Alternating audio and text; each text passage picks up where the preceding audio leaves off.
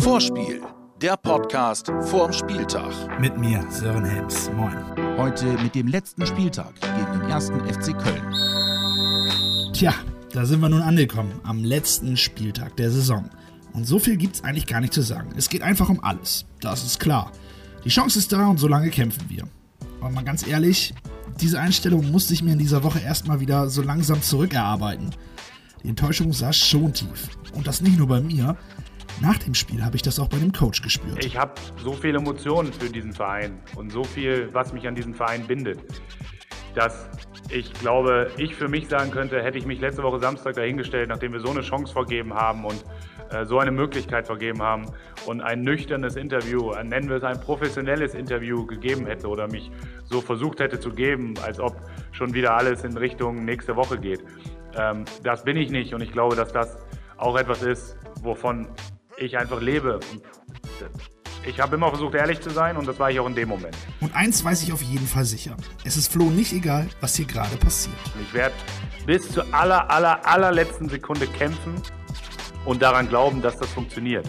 Weil ähm, ich will, egal was passiert, mir eins nicht nachsagen lassen, dass ich nicht gekämpft habe für diesen Verein, für die Mitarbeiter und für diesen Verbleib in dieser Liga. Und darauf kann sich jeder verlassen. Und ich hoffe und glaube einfach auch daran, dass die Mannschaft, jeder Einzelne diesen Charakter auch hat. Das können die Jungs gegen Köln auf jeden Fall nochmal unter Beweis stellen. Auch wenn es nicht die größte Chance ist, wir können die Relegation noch erreichen. Das ist die eine Variante. Wir gewinnen das Spiel und hoffen auf eine Schützenhilfe aus Berlin, die einen Sieg gibt. Und es gibt natürlich auch, das weiß ich auch, die Variante, es gibt einen Unentschieden und wir müssen einen hohen Sieg landen, um äh, über die Tordifferenz das noch möglich zu machen.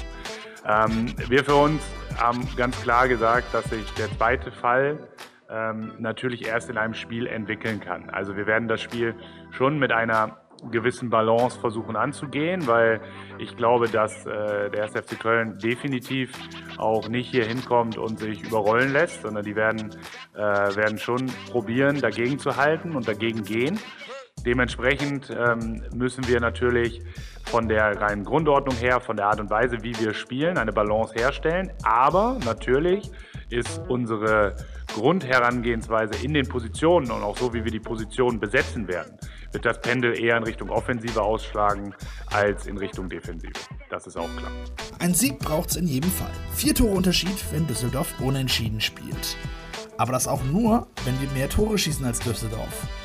Bei gleichen Toren, sagen wir mal 4-0 für Werder und 4-4 beim Konkurrenten, dann wären die Mannschaften komplett Punkt und Tor gleich.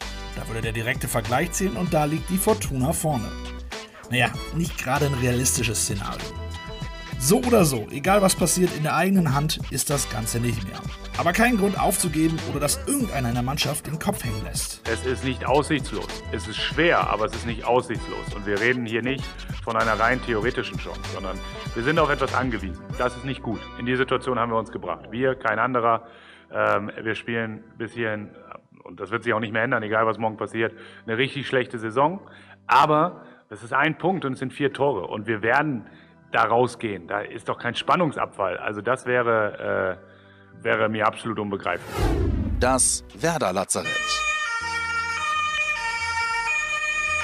Und die verletzten Situation fasst heute mal der Coach für uns zusammen. Ja, ähm, es gibt einen Ausfall zu beklagen. Das ist äh, Sebastian Langkamp, der nicht zur Verfügung stehen wird. Hat sich zum Beginn der Woche ähm, ja, im Oberschenkel äh, eine Zerrung geholt. Ähm, Schafft es jetzt leider nicht bis zu dem Spiel. Ähm, dafür wird Omar Toprak in den Kader zurückkehren, der jetzt äh, soweit ist. Sowieso ein Thema gewesen wäre für dieses Wochenende. Ansonsten sieht es bei Milos und Theo so aus, dass es funktionieren wird. Ähm, die waren ja die Woche über noch etwas angeschlagen nach dem Mainz-Spiel. Äh, das wird funktionieren. Bei Milot Rashica ist es so, dass wir ähm, ja, es ist keine dramatische Verletzung, aber es ist, halt, es ist schmerzhaft und wir müssen sehen, ob er den Schmerz tolerieren kann und darüber hinweggehen kann und dann wäre er auch eine Option. Ob es klappt, das entscheidet sich dann ganz kurzfristig. Sonst sind aber alle dabei, das heißt auch noch der in der Woche angeschlagene Kevin Vogt.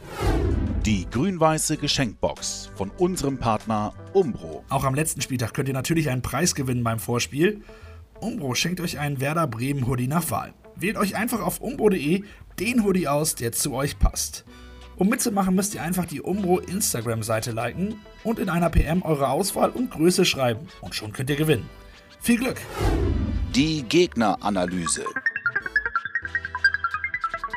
Tja, was soll ich euch sagen? Der erste FC Köln, Karnevalsverein, Traditionsclub und Co. All das interessiert aber diese Woche nicht wirklich, denn egal wer da auf der anderen Seite steht, wir müssen gewinnen. Trotzdem, wir gucken nochmal auf Köln. Der Tabellen 14. war eigentlich schon letzte Woche durch aber mit einem 1:1 gegen Frankfurt gab es auch den rechnerischen Klassenerhalt. Dass die Kölner deswegen jetzt das Spiel wegschenken, braucht man aber nicht zu hoffen, denn mit einem Sieg könnte man noch bis zu drei Plätze in der Tabelle hochklettern. In puncto Fernsehgelder natürlich nicht ganz unwichtig. Die beiden Mannschaften haben übrigens viele Berührungspunkte. Auf Seiten des FC gibt es mit Florian Kainz einen Ex-Bremer und auf Werder-Seite haben schon Kevin Vogt, Leonardo Bittencourt, Yuya Osako und Claudio Pizarro für die Kölner gespielt. Und nicht nur die, sondern Werder insgesamt scheint zu wissen, wie man gegen den FC spielen muss. Zumindest im Wohnen Westweser-Stadion. Werder gewann wettbewerbsübergreifend 11 der letzten 15 Heimspiele gegen Köln. Und ein Sieg sollte es schon werden. Ich glaube, da sind wir uns alle einig. Und dann schauen wir mal, was noch so geht. Natürlich werde auch ich mit einem Auge nach Berlin gucken und auch auf der Werderbank ist es natürlich wichtig zu wissen, wie das Spiel dort läuft. Wir werden informiert sein auf der Bank. Ich werde jetzt nicht jede zwei Minuten aufs Handy gucken, aber äh, oder ich gar nicht, aber ähm, wenn etwas passiert, dann werden wir das wissen.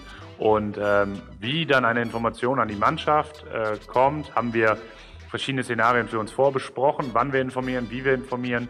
Und äh, das äh, werden wir dann im Spiel entscheiden und gehört in diesem Falle dann auch äh, wirklich zur Dynamik des Spiels dazu. Deshalb gut möglich, dass wir zum gegebenen Zeitpunkt die Mannschaft auch über Zwischenstände und mögliche Szenarien informieren und äh, ja, genauso. Genauso. Und dann bleibt am Ende nur die Hoffnung, dass Union Berlin für uns spielt. Und vielleicht hilft es ja, dass mit Felix Groß und Anthony Ucha auch zwei Spieler bei Union spielen, die das Werder W schon auf der Brust getragen haben. Ja, äh, Toni kennt sich ja aus mit wichtigen Toren für Werder Bremen in der letzten Minute. er war ja sehr stark beteiligt damals gegen Frankfurt.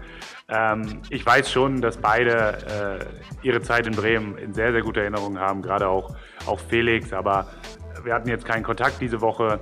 Und ähm, ich bin mir einfach sicher, und das habe ich gesagt, ich habe nicht an den Sportgeist appelliert, äh, sondern ich habe gesagt, dass Union Berlin ja grundsätzlich als Verein dafür steht, vielleicht mehr als viele andere Vereine, dass sie auch sehr kämpferisch sind, dass sie immer alles geben und dass sie alles tun werden, ähm, um das Spiel zu gewinnen, für sich. Und äh, dass uns das dann helfen würde, wäre natürlich auch klar. Also, wir werden sehen, was noch drin ist für unsere Grün-Weißen. Ich bin auf jeden Fall beim Spiel mit dem Herzen dabei und fieber am 34. Spieltag mit. Und dann natürlich auch danach, was auch passiert.